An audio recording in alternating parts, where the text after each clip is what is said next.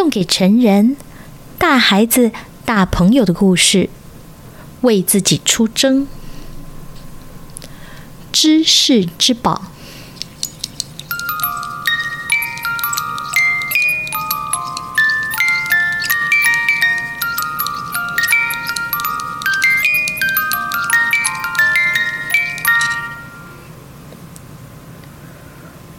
是松鼠和瑞贝卡再一次踏上真理之道，这一次是朝着知识之宝前进。一路上，他们只停下来两次，一次吃东西，另一次让武士用魔力的铁手套边把乱七八糟的胡子刮掉，把长得很长的头发割掉。整理完仪容之后，武士看起来也感觉好多了。他感到前所未有的自由。没有头盔，他可以自己吃果核，不用松鼠帮忙。虽然他很感激小松鼠的救命法，不过这实在不是个优雅的生存之道。他也可以自己吃已经习惯吃的水果和草根。他了解到，他再也不会吃鸽子、家禽或是肉类的食物了，因为这样就好像把朋友当成晚餐似的。在天黑以前，这组三人行翻越了一座小山，看见远方的知识之宝。知识之宝比沉默之宝宏伟，大门是纯金打造的，这是他见过最大的城堡，甚至比国王为自己建造的城堡还巨大。武士一边欣赏着眼前壮观的建筑，一边想。这座城堡不知道是谁设计的。就在那时，武士的思绪被山的声音打断了。知识之宝是宇宙设计的，宇宙是所有知识的起源。武士吓了一跳，不过很高兴再度听到山的声音。我很高兴你回来，他说。我从来都没有离开过，山回答：“记得吗？我就是你。”拜托，别又来了！我现在刮了胡子，头发也剪了，你觉得我怎么样？武士问。这是第一次，你把自己修理的还不错。山回答。武士被山的笑话引得大笑，他喜欢山的幽默感。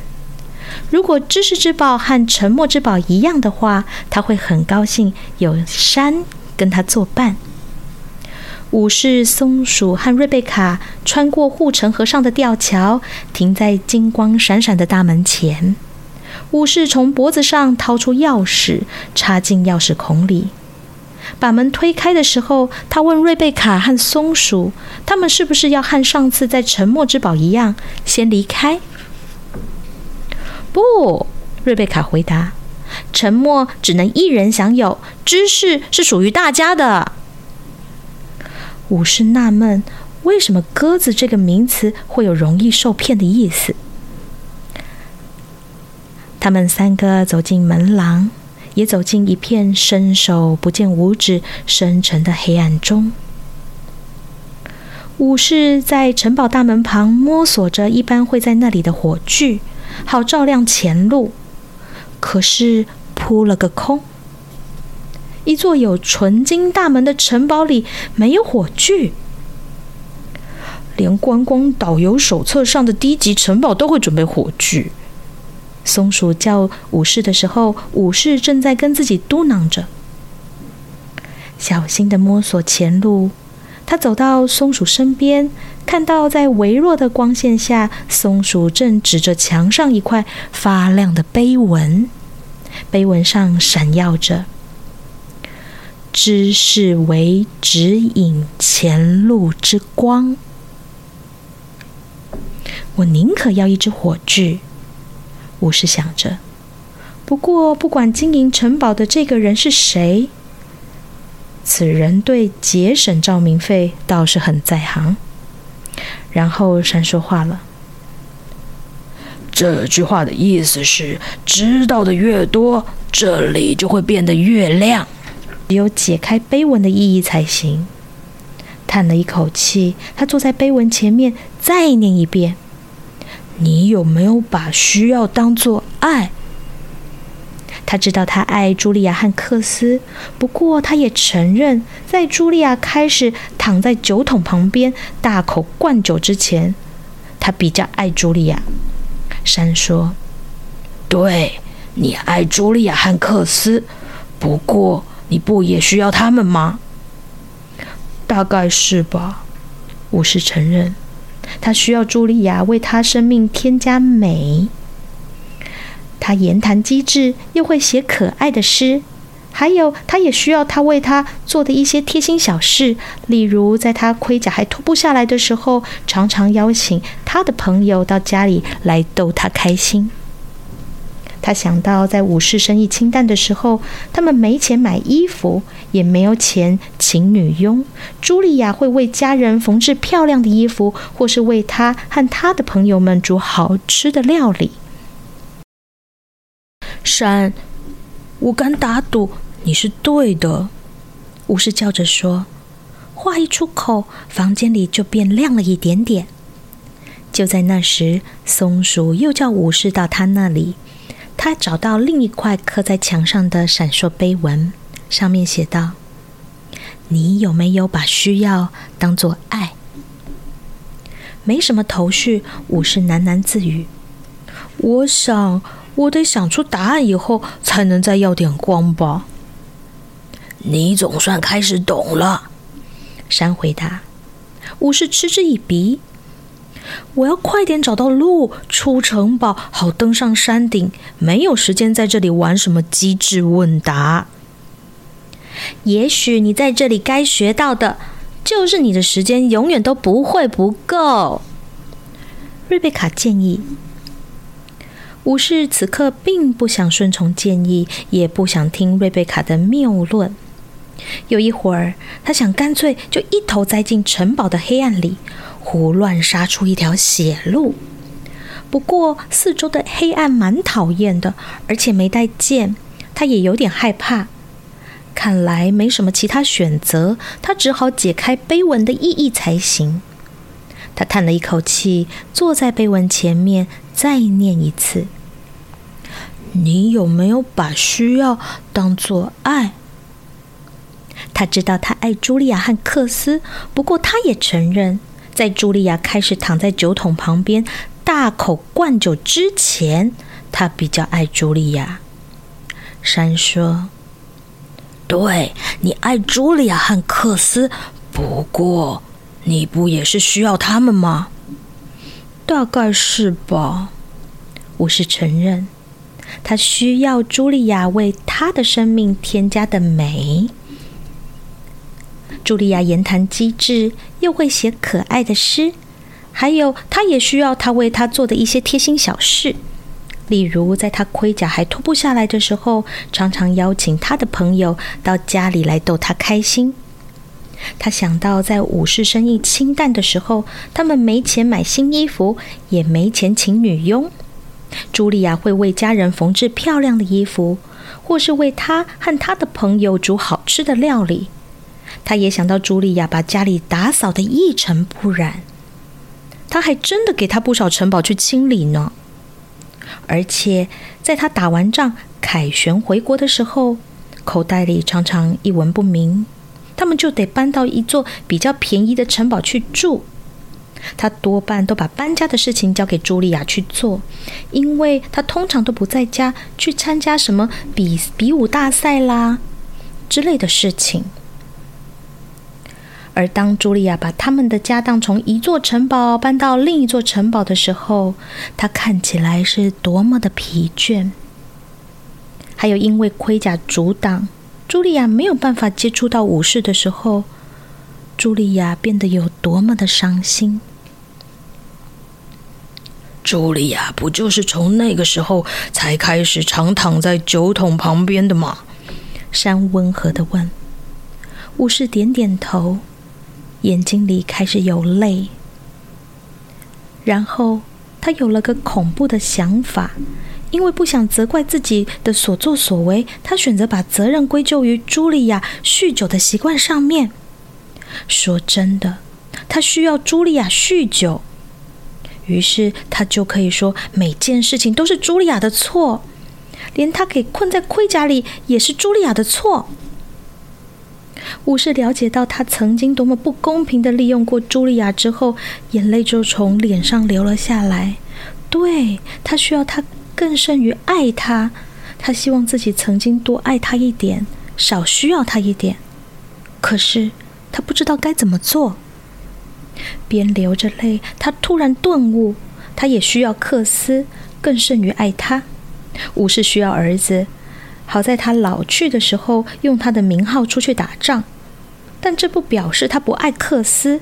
真的，他爱他的儿子金发的美貌，也喜欢听他儿子说：“爸爸，我爱你。”可是他固然爱克斯这些特点，但其实这些也回应了他心中的需求。一个想法突然如闪电般闪过他的脑海：他需要茱莉亚和克斯的爱，是因为他不爱自己。事实上，他需要所有被他从恶龙魔爪里救出来的公主的爱，以及所有他上战场去保卫的人的爱，因为他不爱自己。武士越发痛哭了起来，因为他了解到，如果他不爱自己，他也不能真正爱别人。他对别人的需要会变成障碍。当武士承认了这些点之后，一圈美丽明亮的光线笼罩在四周，照亮了黑暗。他感到有一只温柔的手放在肩上，泪眼模糊的往上看，他看到梅林正朝着他微笑。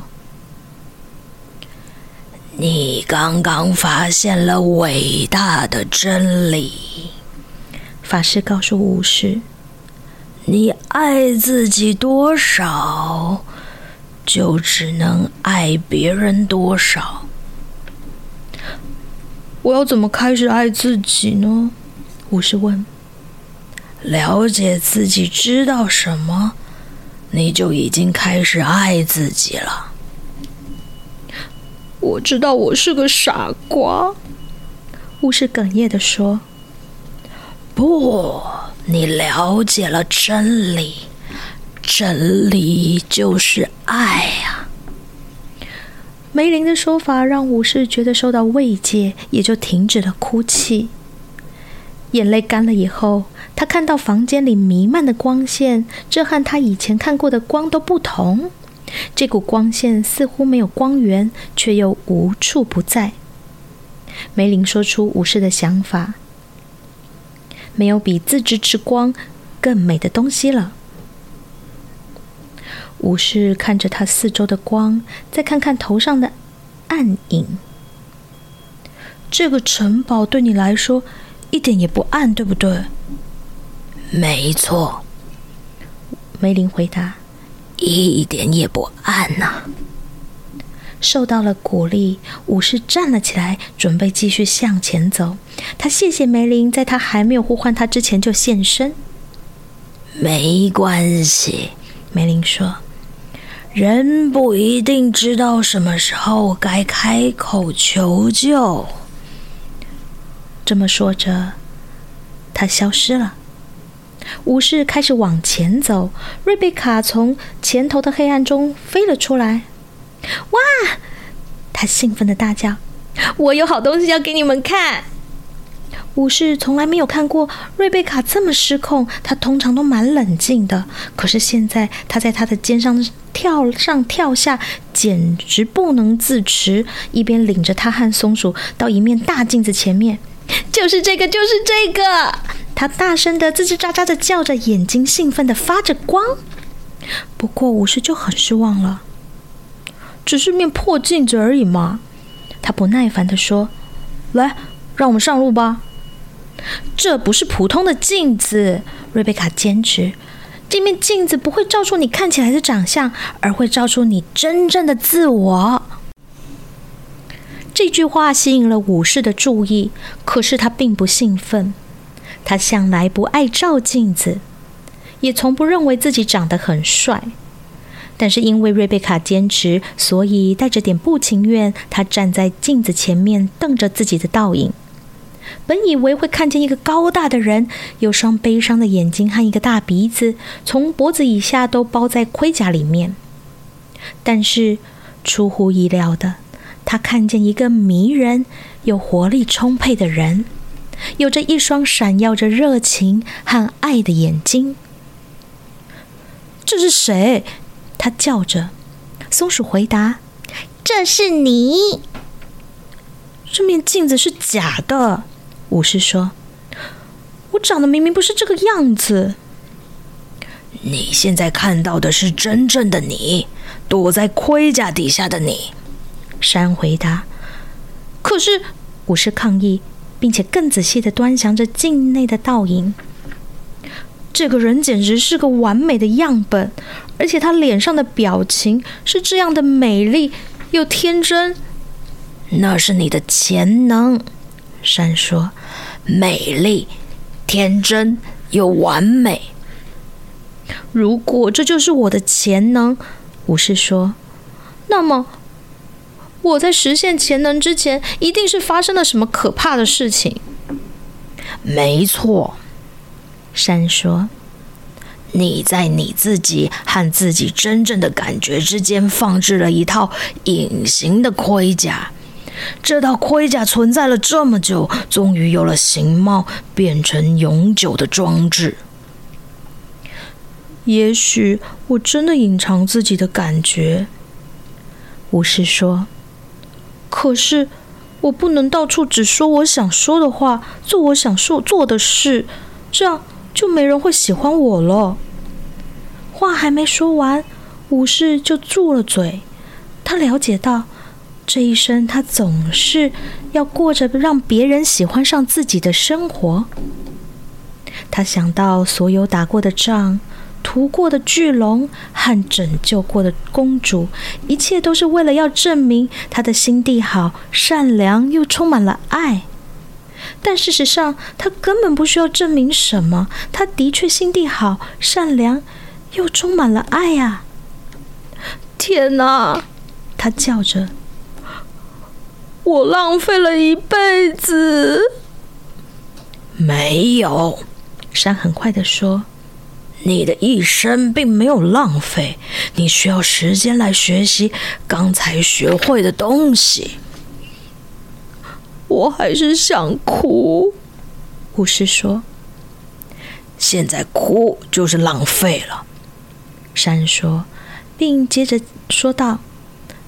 自怜泪止于自厌，此种泪不锈铁盔。武士现在完全没有心情欣赏山的歌谣或是幽默感。你在说这些烂歌，我就把你踢出去。你办不到。山咯咯的笑着。我就是你，不记得了吗？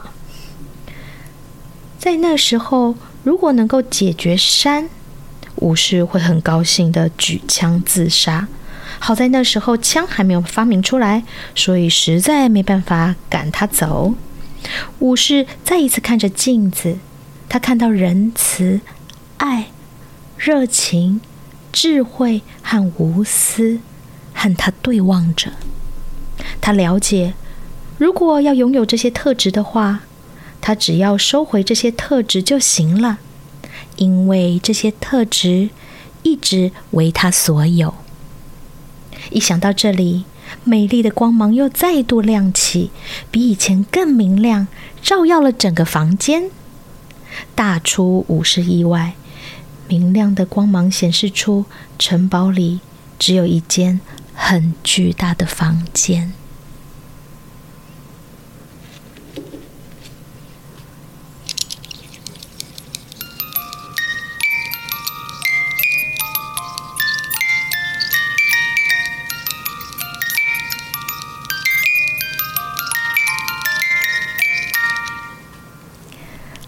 今天的故事就说到这里。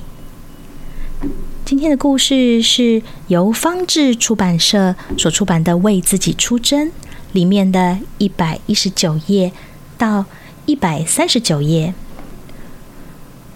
作者罗伯·费雪，由王石珍翻译。